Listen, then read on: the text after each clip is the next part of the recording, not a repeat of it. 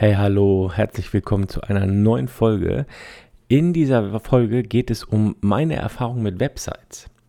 Bevor wir dazu kommen, noch eine ganz kleine Werbung an dieser Stelle. Diese Folge wird nämlich unterstützt von Jimdo. Jimdo ist ein Anbieter für Webseiten. Wenn du also absolut keinen Plan hast oder auch gar keine Zeit hast, dich lange mit einer vernünftigen Webseite aufzuhalten, kann ich dir nur so einen Anbieter empfehlen. So einfach und schnell habe ich persönlich noch kein Portfolio online gehabt, wenn ich bedenke, dass ich mich früher so schwer damit getan habe.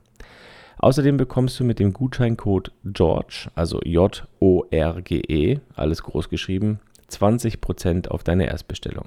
Das ist vernünftig. 20% ist eine ganze Menge. Einfach Bilder raussuchen, Text einfügen, fertig. Und wo wir jetzt schon mal beim Thema sind, geht es jetzt los mit Erfahrungen und Webseiten äh, ja, zu dieser Folge. Also, meine ersten Gedanken, wenn es um Webseiten geht oder um die eigene Webseite. Ich habe mich da früher immer extrem, extrem schwer getan. Also, ähm, früher war es ja, oder für mich war es früher mit dem, alleine mit dem Bilder raussuchen nie wirklich getan.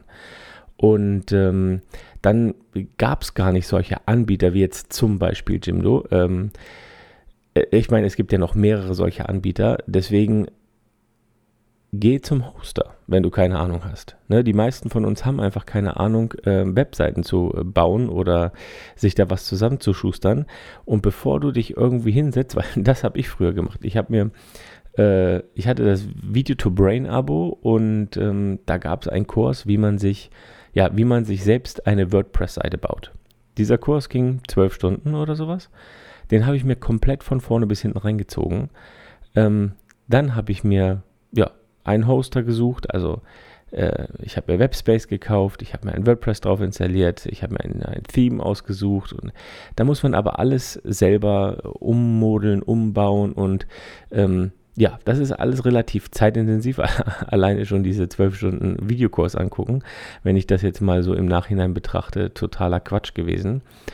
Und hätte es damals sowas gegeben wie heute ähm, solche Webseitenanbieter oder Baukastenanbieter, dann ähm, hätte ich das damals schon getan, weil das also so einfach geht halt einfach nicht. Deswegen mein erster Tipp oder ja, meine erste Erfahrung an dieser Stelle, geht zu solch einem Anbieter, wenn man, wenn man keinen Plan hat, weil es geht super schnell. Ich habe dann damals, ähm, ich glaube, ich war damals bei Squarespace ist ein äh, amerikanischer Anbieter. Da war halt das Problem, dass das komplette Backend, also da, wo man sich einloggt und alles einstellt, ähm, alles auf Englisch war. Das war äh, damals nicht das Problem. Ich konnte gut Englisch sprechen oder kann immer, kann immer noch gut Englisch sprechen. Ähm, deswegen habe ich mich da gar nicht so schwer getan.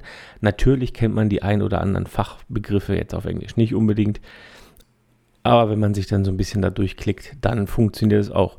Es gab leider damals zu der Zeit keine äh, deutschen Anbieter, die sowas angeboten haben.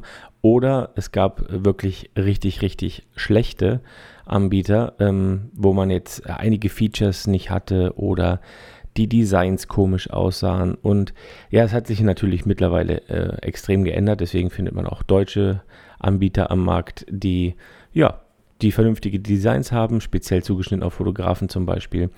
Und wie gesagt, ich bin damals äh, zu Squarespace gegangen, weil das ja der beste Anbieter war, auch von den Designs her. Und ähm, da hatte man dann aber lange Laufzeiten und, und so weiter. Aber das Ding war, ich bin auch zu solch einem Hoster gegangen, trotz dass ich mir diesen extrem langen Kurs von, von WordPress da reingezogen habe. Ich habe mir dann auch noch irgendwann nebenbei nochmal eine WordPress-Seite aufgebaut. Ähm, und da sind wir dann eigentlich schon bei meinem nächsten Punkt, der hier auf meinem Zettel steht. Mache es nicht zu kompliziert. Da habe ich mich damals so ein bisschen verzettelt mit.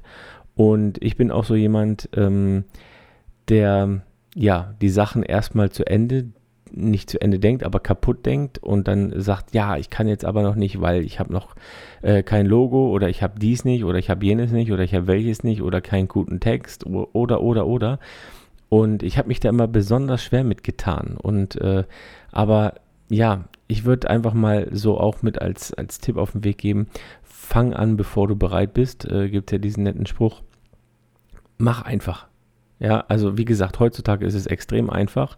Man sucht sich ein paar Bilder raus, äh, einen kurzen Text. Das hat man innerhalb von einer halben Stunde eigentlich durch.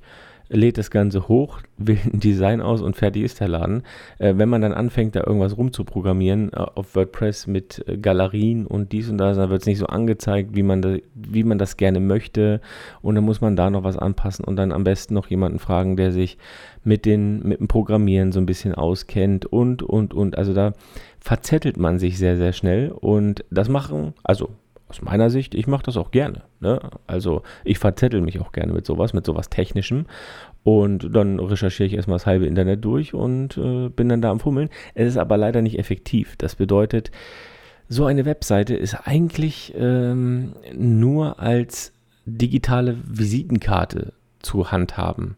Also ich hatte ja in der letzten Folge über Portfolio oder über, über Tipps fürs Portfolio gesprochen. Und eigentlich musst du nur deine besten Bilder online bringen. Das bedeutet äh, maximal 20, 25 Bilder, je nachdem, wie viele äh, gute Bilder du hast.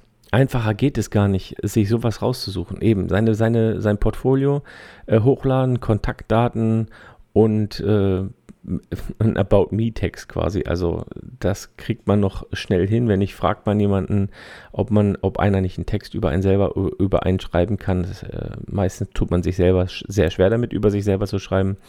Ähm, deswegen übertreib es auch nicht an dieser Stelle. Es ist Hand zu haben wie eine digitale Visitenkarte. Das ist nur das, was auf irgendwo auf einer Jacke steht oder sonst irgendwas, äh, die und die Adresse, da kann man deine Arbeit sehen oder wenn jemand äh, deine Arbeit sehen möchte, dann soll er dich da finden und Kontaktdaten, aber verzettel dich da nicht und mach es nicht so kompliziert wie ich.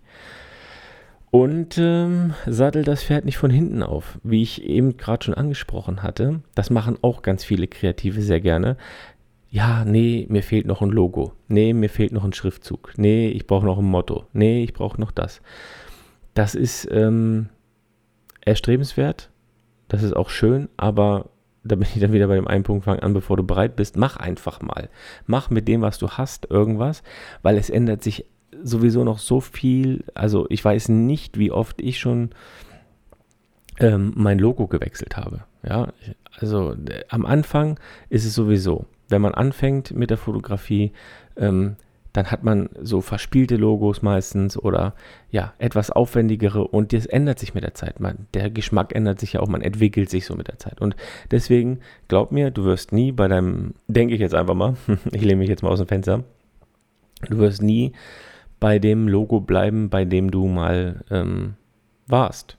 Also ich habe das schon ganz oft gesehen, dass Leute gerade so mal so ein, ein, halbes Jahr, Jahr fotografieren und haben sich bei einer Agentur schon alles komplett durchdesignen lassen. Die haben eine Jacke, ein Cappy, ein T-Shirt, Visitenkarten, alles mit dem Logo gestickt und keine Ahnung was.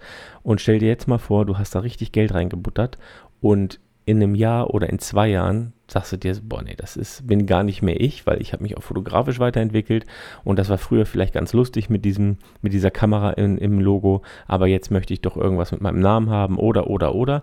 Es gibt da ganz viele Optionen, deswegen versucht das Pferd nicht von hinten aufzusatteln. Also das, damit meine ich, fang nicht hinten an. Also fang nicht an bei diesem ganzen ähm, Corporate Identity und dies und jenem und äh, dieses, weil ich weiß, Designer oder kreative Leute, die gehen halt den Weg so rum, aber wir sind alles keine großen Firmen, die irgendwie äh, einen geeichten Schriftzug haben müssen äh, oder festgelegte Farben und, und, und, weil, wie gesagt, es, du machst das alles immer nur noch komplizierter. Deswegen mein Tipp, such dir deine 25 geilsten Bilder raus, maximal, und äh, schreib schnell einen Text, lad sowas hoch bei einem Anbieter, egal, egal wo, äh, wo es schnell und einfach, unkompliziert geht und hau deine Kontaktdaten rein und fertig ist der Laden, weil einfacher geht es nicht und glaub mir, ich habe da schon so viel Zeit mit verschwendet, wenn ich das aufschreiben würde und ähm, das mal mit meinem Stundenlohn quasi verrechnen würde, das würde in, in, in keinem Verhältnis stehen. Also überhaupt nicht denk mal drüber nach. Ähm, ja, das waren meine Erfahrungen mit, mit Webseiten bis jetzt. Also, bis dann. Wir hören uns nächste Woche wieder.